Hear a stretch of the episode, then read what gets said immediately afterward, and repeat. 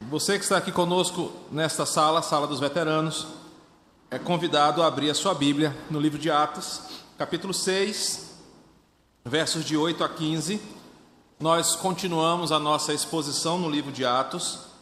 Hoje nós daremos continuidade ao capítulo 6, ao que está acontecendo no livro de Atos. O material estará disponível no grupo da igreja e hoje talvez nós não tenhamos o material impresso ali atrás, mas na aula que vem você pode ter acesso a esse material. Atos capítulo 6, verso de 8 a 15. Estevão, cheio de graça e poder, fazia prodígios e grandes sinais entre o povo. Levantaram-se, porém, alguns dos que eram da sinagoga chamada dos libertos, dos sirineus, dos alexandrinos e dos da Sicília e Ásia, e discutiam com Estevão. E não podiam resistir à sabedoria e ao espírito, pelo qual ele falava. Então subornaram homens que lhe disseram, dissessem: temos ouvido este homem proferir blasfêmias contra Moisés e contra Deus. Sublevaram o povo, os anciãos e os escribas, e, investindo, o arrebataram, levando-o ao sinédrio. Apresentaram testemunhas falsas que depuseram: Este homem não cessa de falar contra o lugar santo e contra a lei. Porque o temos ouvido dizer que esse Jesus, o Nazareno, destruirá esse lugar e mudará os costumes que Moisés nos deu.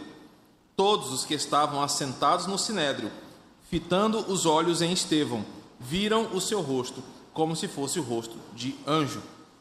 Espírito Santo, hoje em especial eu peço que o Senhor me ajude a conduzir esse texto, esta exposição e ajude esta igreja a compreender esta verdade tão maravilhosa no livro de Atos e nos faça pensar sobre a nossa postura quando é, é, palavras inventadas contra o teu povo, contra acusações injustas se levantam contra nós. Fala conosco em nome de Jesus. Amém. Meus irmãos, nós estamos percebendo que desde o capítulo 6, um novo personagem está sendo projetado por Lucas na sua narrativa. Lucas está explicando para Teófilo e para todos que terão acesso a esse documento é, décadas depois do, do, do, evento aqui, quem são aqueles personagens que estavam, é, que foram ah, proeminentes e, e eram conhecidos no meio dos cristãos. Então, desde o capítulo 6, Lucas apresenta um novo personagem, o personagem Estevão, cujo nome significa coroado. E Estevão nos é apresentado no capítulo 6 como colhidos para auxiliar o trabalho apostólico de cuidado com a igreja. Estevão surge no cenário quando os apóstolos é, intervêm nessa situação cultural do capítulo 6, entre duas posições interculturais em conflito na igreja.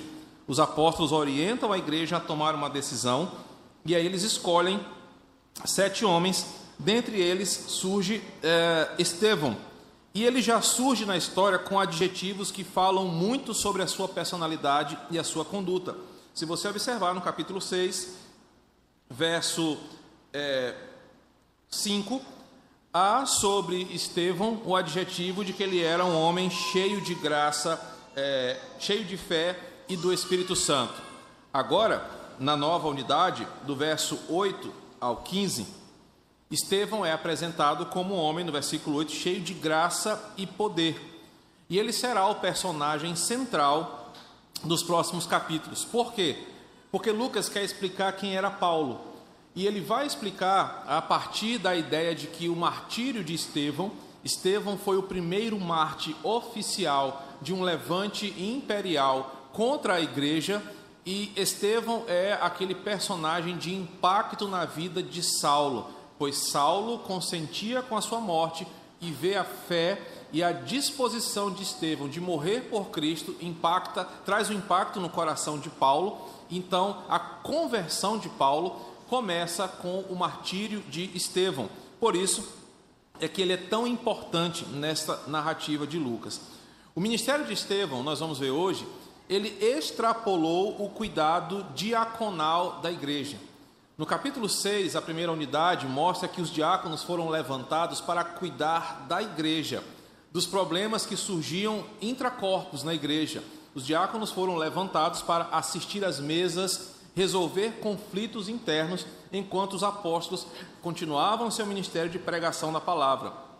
Só que Estevão mostra-se um crente envolvido numa tarefa de evangelizar, numa tarefa de testemunhar para pessoas fora da igreja.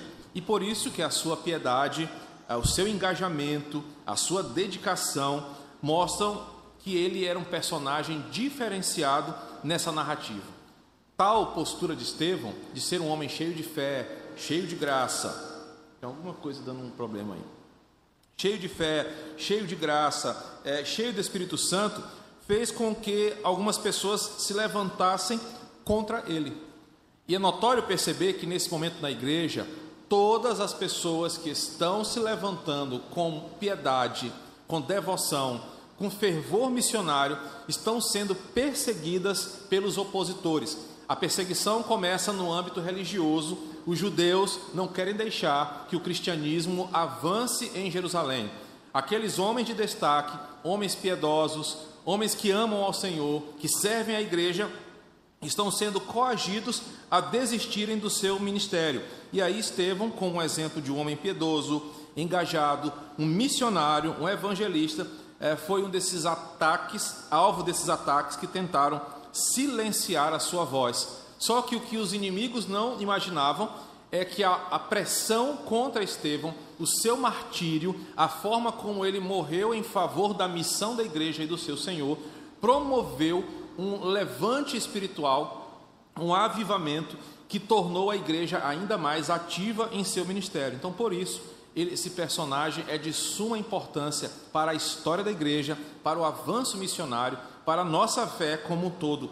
E aí nós vamos observar no versículo 8 que Lucas apresenta essas novas qualificações de Estevão para demonstrar que o ataque que está vindo sobre a igreja é um ataque contra o próprio Senhor e as pessoas a quem ele alcança.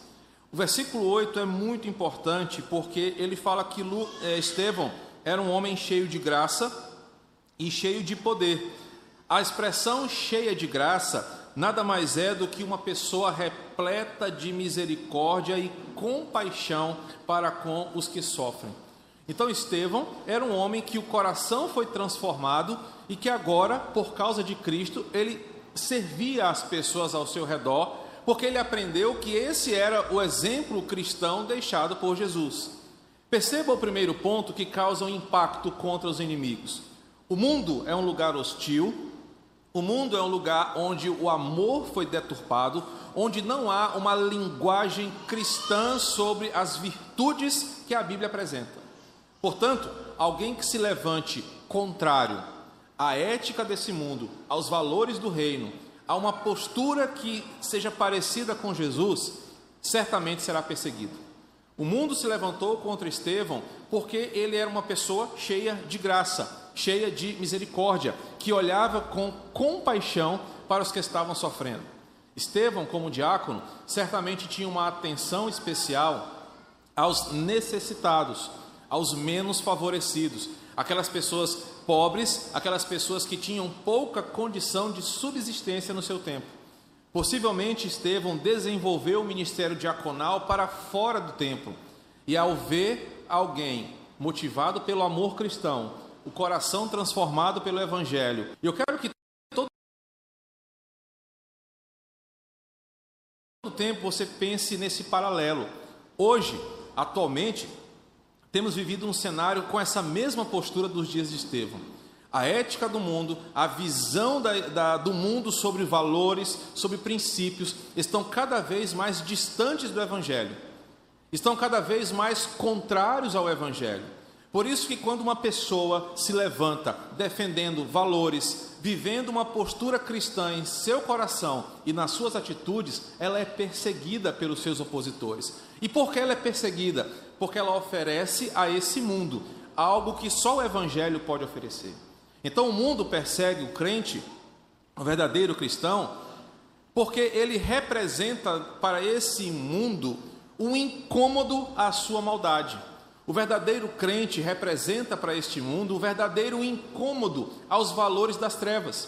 Então as trevas se voltam para essa perseguição porque querem silenciar aqueles que ainda insistem em viver na nossa época com valores cristãos. Estevão é alvo dessa perseguição porque ele era um instrumento de graça e de poder. O versículo 8 fala que ele fazia prodígios e grandes sinais entre o povo. Possivelmente, ah, Estevão fora abençoado pelo Espírito Santo com o próprio dom de cura, algo que era comum entre os apóstolos, dada a sua proeminência de ser um homem cheio de fé e cheio do Espírito Santo. Possivelmente Estevão fora dotado por Deus com dons de cura. A sua oração, a sua presença, o seu ministério trazia prodígios e grandes sinais entre o povo, e isso gerava um impacto. A liderança opositora não era de igual para igual com, com Estevão, porque Estevão era um homem cheio de Deus. Então, nós vamos perceber que a liderança do seu tempo, não podendo combatê-lo porque ele era um homem cheio de Deus, usa dos mecanismos que o mundo tem à sua disposição para tentar silenciar a igreja. É o que nos mostra o versículo 9, quando se levantam alguns que eram da sinagoga chamada dos libertos sireneus, dos alexandrinos, da Cilícia e da Ásia, para discutir com Estevão. O que ele estava fazendo? Nada. O que, que Estevão estava fazendo? Apenas exercendo o evangelho na vida comum diária. Estevão não estava pegando placas e escrevendo mensagens afrontosas, Uh, Estevão não estava militando no Twitter, não estava adesivando o seu carro, não estava com bandeira para cá e para lá, ele estava apenas vivendo o Evangelho no seu dia a dia. O texto diz que Estevão estava servindo a Deus na sua comunidade, na sua localidade. E esse bem que ele fazia ao povo, de apresentar a Cristo, esse bem que ele fazia ao povo, de servir a comunidade, fez com que o mundo religioso se levantasse contra ele. Estevão era um judeu chamado de helenista, judeu que falava grego, que havia saído com seus antepassados para fora da Palestina e aprendeu a conviver com a cultura grega, a língua grega e os costumes dos gregos. Quando Estevão exerce o seu ministério, logicamente ele se volta para ganhar o seu povo. Estevão é um exemplo de um missionário, de alguém que foi convertido e que tem aquele desejo de voltar para os seus pares para servir e apresentar o Evangelho. Então ele se dirige a esses judeus helenistas, que são relatados no versículo 9 como sendo a sinagoga dos libertos. Por que, que essa informação é importante aqui? No começo da unidade, está tendo um problema intercultural: judeus helenistas e judeus hebreus. Esse problema continua aqui. Essa sinagoga dos libertos que vai juntar um outro grupo, sirineus, alexandrinos, todos eles são judeus helenistas, eles não são judeus habitantes e residentes em Jerusalém. Então isso mostra que a igreja já estava com um problema cultural aqui. Havia uma sinagoga só para quem era helenista, estrangeiro, e uma outra só para quem era judeu. Esse problema o evangelho está resolvendo, está dizendo entre nós não há divisão, somos todos iguais. Estevão vai para esse lugar para essa sinagoga, onde os libertos são descendentes de um antigo grupo de prisioneiros que foram levados para Roma. Esse, esses judeus libertos aqui, eles causaram uma rebelião no ano 63 a.C. É, bem, pega um pouco de água para mim, por favor. E esses judeus, eles se rebelaram contra Roma, foram presos, foram extraditados lá para Roma, foram levados para lá conseguiram a sua liberdade e voltaram para a Palestina. Só que eles nunca mais foram aceitos pelos outros judeus, porque eram judeus rebeldes que foram presos. Então, agora que eles foram libertos, eles não eram considerados homens livres. Ah, existem dois termos em latim que são muito importantes na interpretação desse texto. Eles eram homens que não eram homens livres, mas eles eram ex-apenados. Então, havia uma distinção: os judeus livres não se misturavam com esse tipo de judeu que havia sido preso no passado. Eles criaram uma sinagoga só para eles, E essa sinagoga, os chamados a, a sinagoga dos libertines, recebia todo tipo de crente que era alma cebosa ou ex-alma cebosa. Então ia todo mundo para lá, os alexandrinos, os sirineus, toda essa galera aí que não era bem recebida na comunidade dos judeus livres, ia para lá. Observe outro detalhe importante na vida de Estevão. Estevão estava onde a maioria dos crentes não quer estar. Isso é impactante na vida desse homem. Ele poderia muito bem, sendo um homem cheio de fé, com a reputação que ele tinha, querer transitar nos melhores lugares, estar com os deputados, estar com os vereadores, estar naquelas igrejas que têm grande membresia, estar sentado nos primeiros lugares, nas convenções, ser aquele homem importante. Mas observa, Estevão vai para um lugar onde as pessoas não gostariam de estar. Isso nos ensina muito sobre o ministério evangelístico. Às vezes nós queremos estar apenas onde é mais fácil, onde é mais bonito, onde é mais visível, onde as coisas são mais ah, aceitáveis. Mas nós esquecemos que Cristo morreu também por aquelas pessoas que nós consideramos menos dignas. Estevão então se direciona para esse lugar para ensiná-los a Escritura. E ao que, que, o que, que ele faz? Versículo 9 e 10.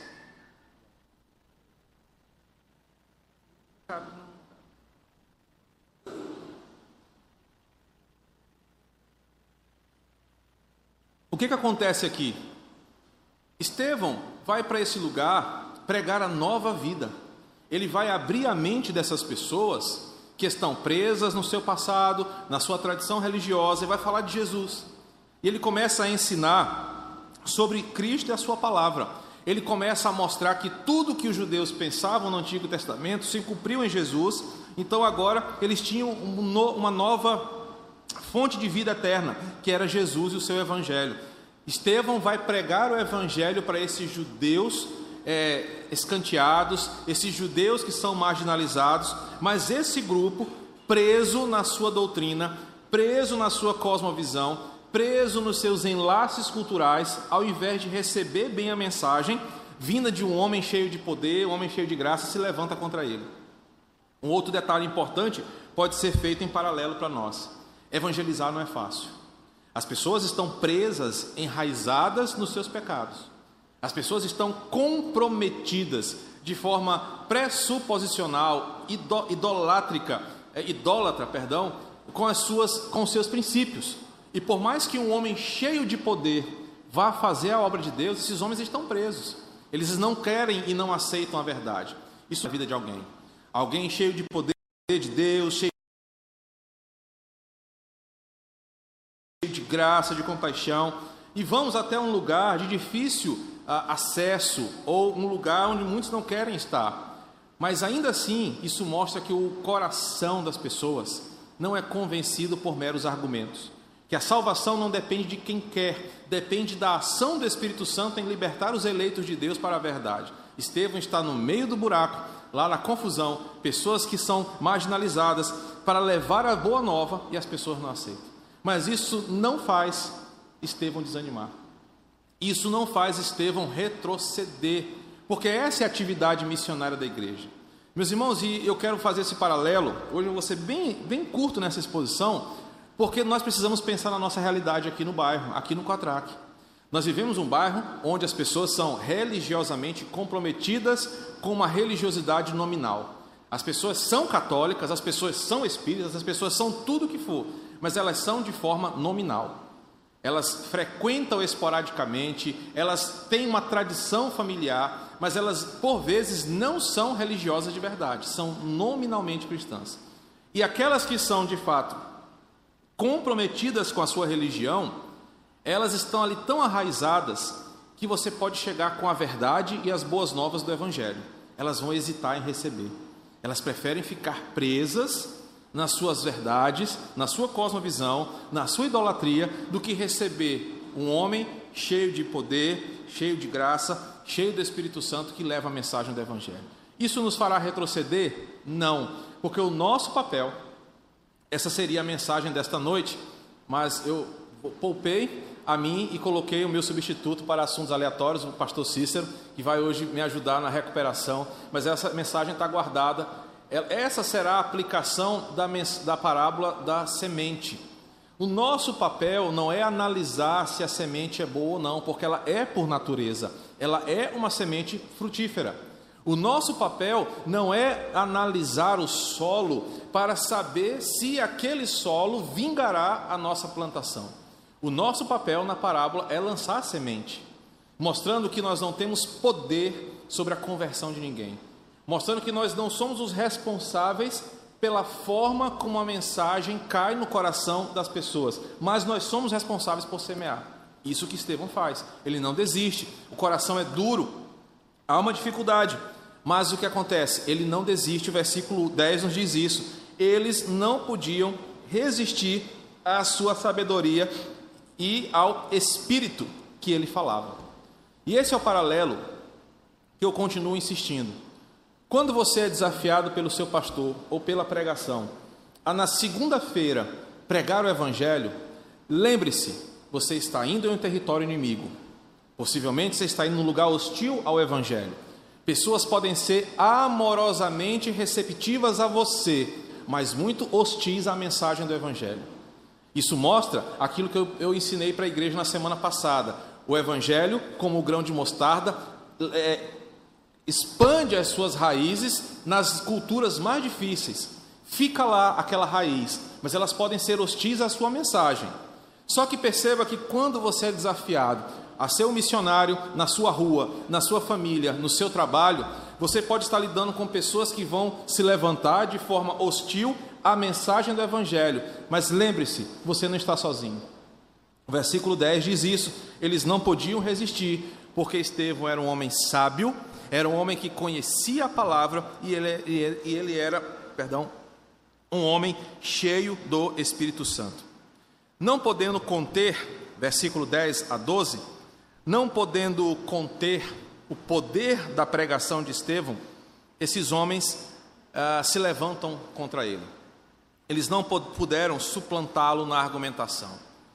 Estevão estava tão cheio de Deus que quebrava os argumentos daqueles judeus sobre a lei, sobre Moisés, sobre a purificação, sobre salvação, sobre céu, sobre eternidade. Estevão combatia com o evangelho e quebrava os argumentos daquelas pessoas. Mas um paralelo para nós é que quando você vai evangelizar alguém e você toca nesses assuntos chamados de assuntos fundacionais, os pilares da vida, todo mundo tem um argumento. Se você chega para uma pessoa e fala, cara, por que, que você acha que você merece o céu? Ele vai ter uma resposta. E a resposta é uma base para o seu coração, coração dele, para ele achar que ele é uma boa pessoa. Se você conversar com alguém e pergunte qual é a sua visão sobre Deus, ele vai ter uma resposta na ponta da língua. Ele vai apresentar uma visão de Deus que para ele é satisfatória. Só que o que, que Estevão faz? E esse é o Evangelho, essa é a nossa missão nos relacionamentos que temos, quando essas perguntas se tornam assunto, nós contra-argumentamos com a palavra. Então a pessoa tem uma visão de Deus, ela tem uma visão sobre céu, mas a visão dela certamente é limitada se não for uma visão bíblica. O que que Estevão faz? Ele combate essas pessoas com a visão do Evangelho. Perceba que ele não fica, bora, te ajoelha aqui, deixa lá na tua cabeça para sair todas as legiões, bora, deixa eu fazer. Estevão apenas discute argumenta, contra-argumenta, e a sabedoria dele, aliada a ser um homem cheio do Espírito Santo, fez com que aqueles homens não pudessem revidar, então eles tramam contra ele, como já fizeram com Jesus. É importante a gente perceber a evolução. É a mesma forma que fizeram com Jesus, com João, com Pedro, com os apóstolos e agora com os diáconos. Ou seja, o mundo usa das mesmas artimanhas Vamos fazer o seguinte: nós vamos manifestar uma encenação. Nós vamos dizer que esse homem é isso, aquilo outro, vamos levá-lo a um tribunal. Esse tribunal não será um tribunal legítimo. Nós vamos julgá-lo e talvez matando esse homem, igual matamos a Jesus, igual fizemos e tentamos com os apóstolos, ele pare e a igreja diminua. Eles tentam fazer isso, versículos de 10 a 12, subornando, ah, sublevando mentindo com falsas mensagens e testemunhas. Isso nos ensina exatamente a dinâmica do mundo para atacar a igreja. a igreja sempre será arauta da verdade. Nós sempre pregaremos o evangelho de Cristo, contra o qual as mentiras desse mundo não podem lutar.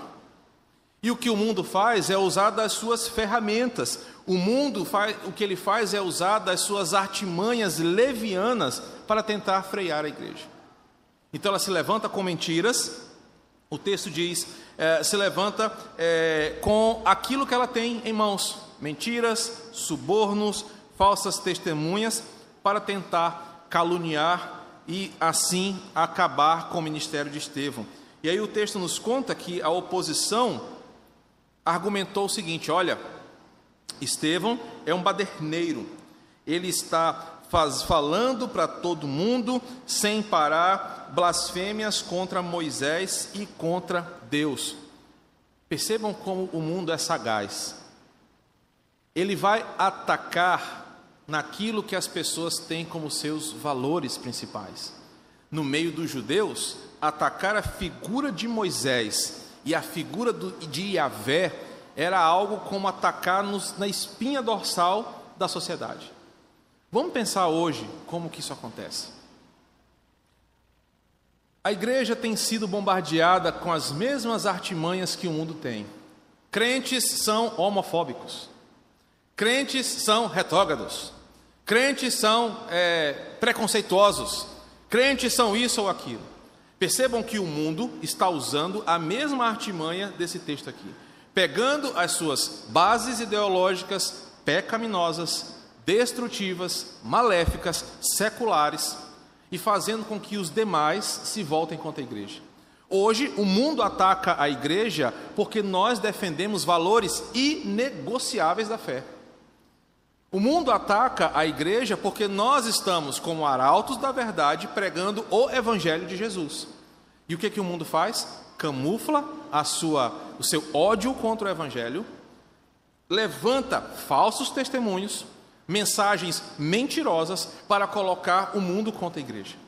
Agora, no, no, no momento que vivemos, há uma guerra contra o evangelho porque todos os valores que a Bíblia defende e que são apresentados a esse mundo são levantados contra nós como homofóbicos, preconceituosos, retrógrados e, para nossa tristeza, falsos crentes com a sua teologia totalmente corrompida por, pelas áreas seculares do conhecimento, crentes que não conhecem o evangelho, apenas são religiosos, se voltam contra a sua própria igreja.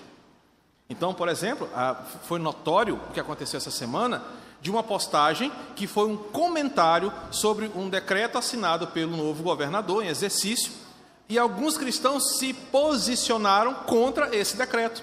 Qual era a mensagem que mais se via na internet? Isso é coisa de crente, preconceituoso, homofóbico, é o pior tipo de gente que existe. Por quê? Porque nós nos posicionamos. O que está acontecendo? A gente não pode mais se posicionar com a verdade do Evangelho, porque a verdade do Evangelho hoje ela está sendo alvo disso aqui que estava acontecendo. Então Estevão sofre dessa mesma perseguição. A verdade de Estevão calou seus inimigos, eles não puderam calar a voz de Estevão, então tentam tirar a sua vida. Estevão é preso, versículos 13. Ele é preso, e eu quero que você entenda: ele é preso pelas mesmas pessoas que prenderam o Pedro e João, o capitão da guarda, os sacerdotes e levaram para o sinédrio. Versículo 12. O mesmo sinédrio que pela terceira vez vai julgar um seguidor de Jesus. Imagina os ministros lá do Sinédrio, rapaz, vocês de novo aqui, bister, não me dão trégua. Já trouxeram fulano, já trouxeram Beltrano e agora mais esse cara. Já julgamos Jesus de forma errada, já julgamos Pedro e João, depois trouxeram os doze e agora esse cara. E aí, o que vocês querem que a gente faça? A sede do mundo era calar a igreja. O argumento do versículo 14. Ele está pregando sobre Jesus, o Nazareno, que vai mudar e destruir os nossos costumes. Mais uma vez, uma mentira. Estevão não estava pregando isso. Ele só estava mostrando que Jesus era maior do que Moisés. Então, esse levante pecaminoso, mentiroso, tenta calar Estevão e a sua voz. Mas eu quero que você observe como o versículo 15 e a unidade termina a postura de Estevão diante das falsas acusações. E eu sei que nessa hora você vai se aproximar demais de Estevão, porque nós, por vezes, somos alvos de, de falsos ataques, de mentiras caluniosas levantadas contra nós, e a postura de Estevão nos ensina como reagir. Primeiro, imagina que Pedro, é, Estevão está ali de pé, rodeado pelo círculo dos membros do sinédrio, eles estão sentados, ouvindo as testemunhas, eles olham para Estevão, versículo 15, e viram o seu rosto como se fosse de um anjo. É a primeira postura que nós percebemos é que Estevão ele não reagiu com temor, com desespero ou com ataques na mesma medida que o mundo vem. É, é o primeiro ensinamento de quando nós formos confrontados erroneamente, de forma falsa, caluniosa, devemos nos comportar. Pedro descansa. Ele não fica desesperado, ah meu Deus, eu vou ser preso, ah meu Deus, vão me matar, ah meu Deus, o que, é que eu vou fazer? Ele não entra em pânico, porque Estevão tem uma convicção de que a sua vida não pertence mais a ele, mas pertence ao Senhor. E mesmo que essa artimanha mentirosa, essas calúnias o prejudicassem na sua liberdade, ele não se desesperaria. É o que o versículo nos mostra. Ele está tranquilo diante das falsas acusações. Ele não entra em desespero, ele não entra em pânico, ele não se acovarda, ele não fica com medo do que está acontecendo, ele está ali, sereno, calmo e tranquilo com a música que nós costumamos cantar. E aí, diz Lucas que o seu rosto era como se fosse um rosto de anjo. O que, que isso significa? Que ele estava aparecendo como Erielle naquela hora, assim, um rosto angelical? Não, não era isso. Ele estava com um olhar sereno, bíblico, poderoso. Um certo comentarista diz o seguinte: Deduzimos que Lucas tenha recebido um relatório detalhado do que aconteceu no Sinédrio, possivelmente por Paulo, décadas mais tarde. Paulo era um daqueles que observava toda aquela cena e percebeu as características faciais de Estevão. Ainda assim, diante de tudo isso, a despeito desse brilho sobrenatural, os membros do Sinédrio do Sinédrio se recusavam a ouvir a verdade. Então, o primeiro comentarista fala que rosto como se fosse de um anjo remete a Moisés quando desceu do templo, o rosto que estava trans, é, translúcido, não acho que a palavra é reluzente, essa é a palavra, de tanta glória de Deus. Mas outros dizem, o reverendo Hernandes Dias Lopes, por exemplo, diz que esse rosto de um anjo era uma serenidade diante das falsas acusações. Estevão sabia que aquilo era um levante do inferno. Estevão sabia que aquele era um ataque contra a igreja e não contra ele. Por isso ele descansa no Senhor da justiça. Essa é a segunda postura que nós devemos ter quando formos acusados falsamente de alguma coisa. Meus irmãos, nós estamos vendo no cenário nacional um STF comprometido ideologicamente, a justiça envolvida ideologicamente, os magistrados corrompidos, nós estamos vendo uma justiça brasileira caída. Se você descansa o seu coração na justiça brasileira, você é um tolo. Você é alguém leviano que acredita que homens caídos, usando de uma justiça caída, vão defender valores como a verdade, a moral e o direito. Eu lamento dizer que se a tua esperança está nessa dimensão, você será muito frustrado nessa vida. Estevão sabe que tudo aquilo ali está comprado. Estevão sabe que tudo ali é uma encenação. Havia suborno, havia mentiras, havia favores. Ele sabia que se ele dependesse da canetada de algum desses ministros aqui, eles não optariam pela verdade. Mas o que, que ele faz? Estevão descansa naquele que é a nossa justiça, aquele que é chamado Jeová é a nossa justiça. Então ele descansa o seu coração, independente do que aqueles homens irão decidir, até mesmo contra a sua vida, ele descansa porque ele sabe que aqueles homens prestarão conta diante de Deus, daquele que a justiça é reta, daquele que a justiça não se corrompe. Então Estevão descansa o seu coração, mostra-se sereno porque ele está ali sabendo que, como homem de Deus, aqueles, aqueles ah, responsáveis, membros do sinédrio, eles estão se levantando contra um servo de Deus. Talvez você aqui, nesse exato momento, esteja com o coração aflito, porque tem uma causa na justiça, tem alguém que está se levantando contra você de forma caluniosa, difamando a sua índole, querendo calar você por causa de política, por causa do seu posicionamento cristão. Lembre-se de uma coisa: se ele se levanta contra você e você é igreja de Cristo, se você é alguém convertido, salvo, você é filho de Deus, o seu Pai que está no céu não deixará isso ficar impune. Por isso, Estevão tem um olhar sereno, tranquilo, um rosto como de um anjo. E aí, após isso, Estevão está ali ouvindo aqueles homens falarem as suas mentiras, mas eles são constrangidos pelo semblante de Estevão. Sabe por quê? Porque quando Estevão olha para aquelas pessoas, os seus corações estão sendo julgados pela palavra e eles sabem que aquilo é uma mentira. É o que nós veremos na próxima unidade, que é a defesa de Estevão, todo o capítulo 7. Eu quero concluir a tempo, só trazendo algumas aplicações para você desta breve unidade. O material estará disponível, lá você pode ler com mais atenção o que está escrito aqui. Hoje, nós vimos que a Igreja de Cristo precisa ter homens e mulheres cheios de graça e de poder de Deus, para romper a vergonha, a timidez, o ostracismo e viver o Evangelho de Deus fora do templo. Querido, eu vou repetir uma coisa para você. Não queira ser crente só aqui na igreja. Aqui é o lugar que você menos precisa ser crente. Seja crente lá fora. Seja crente quando o culto acabar. Faça igual Estevão. Estevão não procurava ser alguém assíduo só na igreja, mas o versículo 8 mostra que Estevão servia a sua comunidade com poder e graça. Seja um crente inspirado por Estevão, que leva o evangelho aos perdidos ao seu redor. O nosso objetivo como igreja, eu tenho falado isso aqui, é buscar amadurecimento para que o nosso bairro conheça crentes como Estevão.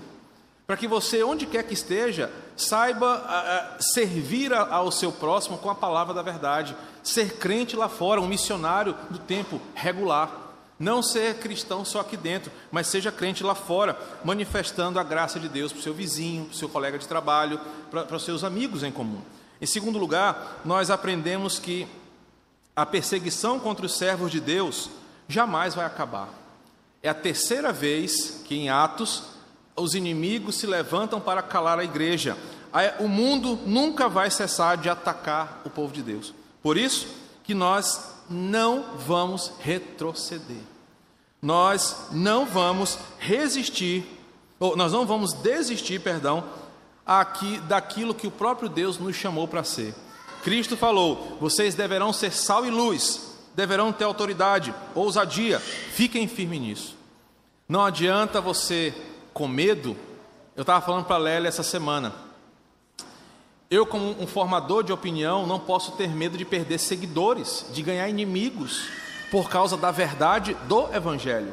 Não farei isso por ideologia política, jamais, mas o farei por causa do Evangelho. Se a minha reputação nas redes sociais, se as pessoas se levantarem contra mim, talvez até mesmo dentro da igreja, porque eu me posicionarei em favor do Evangelho, eu não vou retroceder. Porque quando os bons se calam, o mal avança e prospera. É isso que Estevão faz, mesmo com o mundo se levantando contra ele, ele não se abate, ele não se cala, ele apresenta o Evangelho. Por fim, nós vimos que o mundo usa suas ferramentas: mídia, influencers, veículos de comunicação, tudo isso que serve para denegrir o caráter da igreja está sendo usado para frear o avanço do evangelho. Percebemos que as falsas verdades ou as mentiras que o mundo levanta contra a igreja têm sido esse instrumento maligno contra o evangelho. O mundo está usando as suas armas para silenciar a igreja. E aí nós vimos então que Estevão, como um homem cheio de Deus, falou a verdade, não se intimidou e mostrou a, a, a, o poder do Evangelho cheio de graça e de sabedoria. Ele não perdeu a sua paz, ele não se acovardou, mas ele descansou seu coração em Deus, porque ele sabe que o Senhor desta obra é aquele que é todo poderoso, por isso que ele não se intimidou. Que esse primeiro ensinamento sobre Estevão seja inspirador para você. Domingo que vem, se assim o Senhor nos permitir, nós falaremos sobre o, a defesa de Estevão, todo o capítulo 7, como que um crente reage quando alguém o ataca injustamente. Não é pondo a mão em armas, não é fazendo L, não é fazendo arminha. Estevão combate esse mundo com a maior e mais poderosa arma que nós temos, com o Evangelho de Cristo Jesus.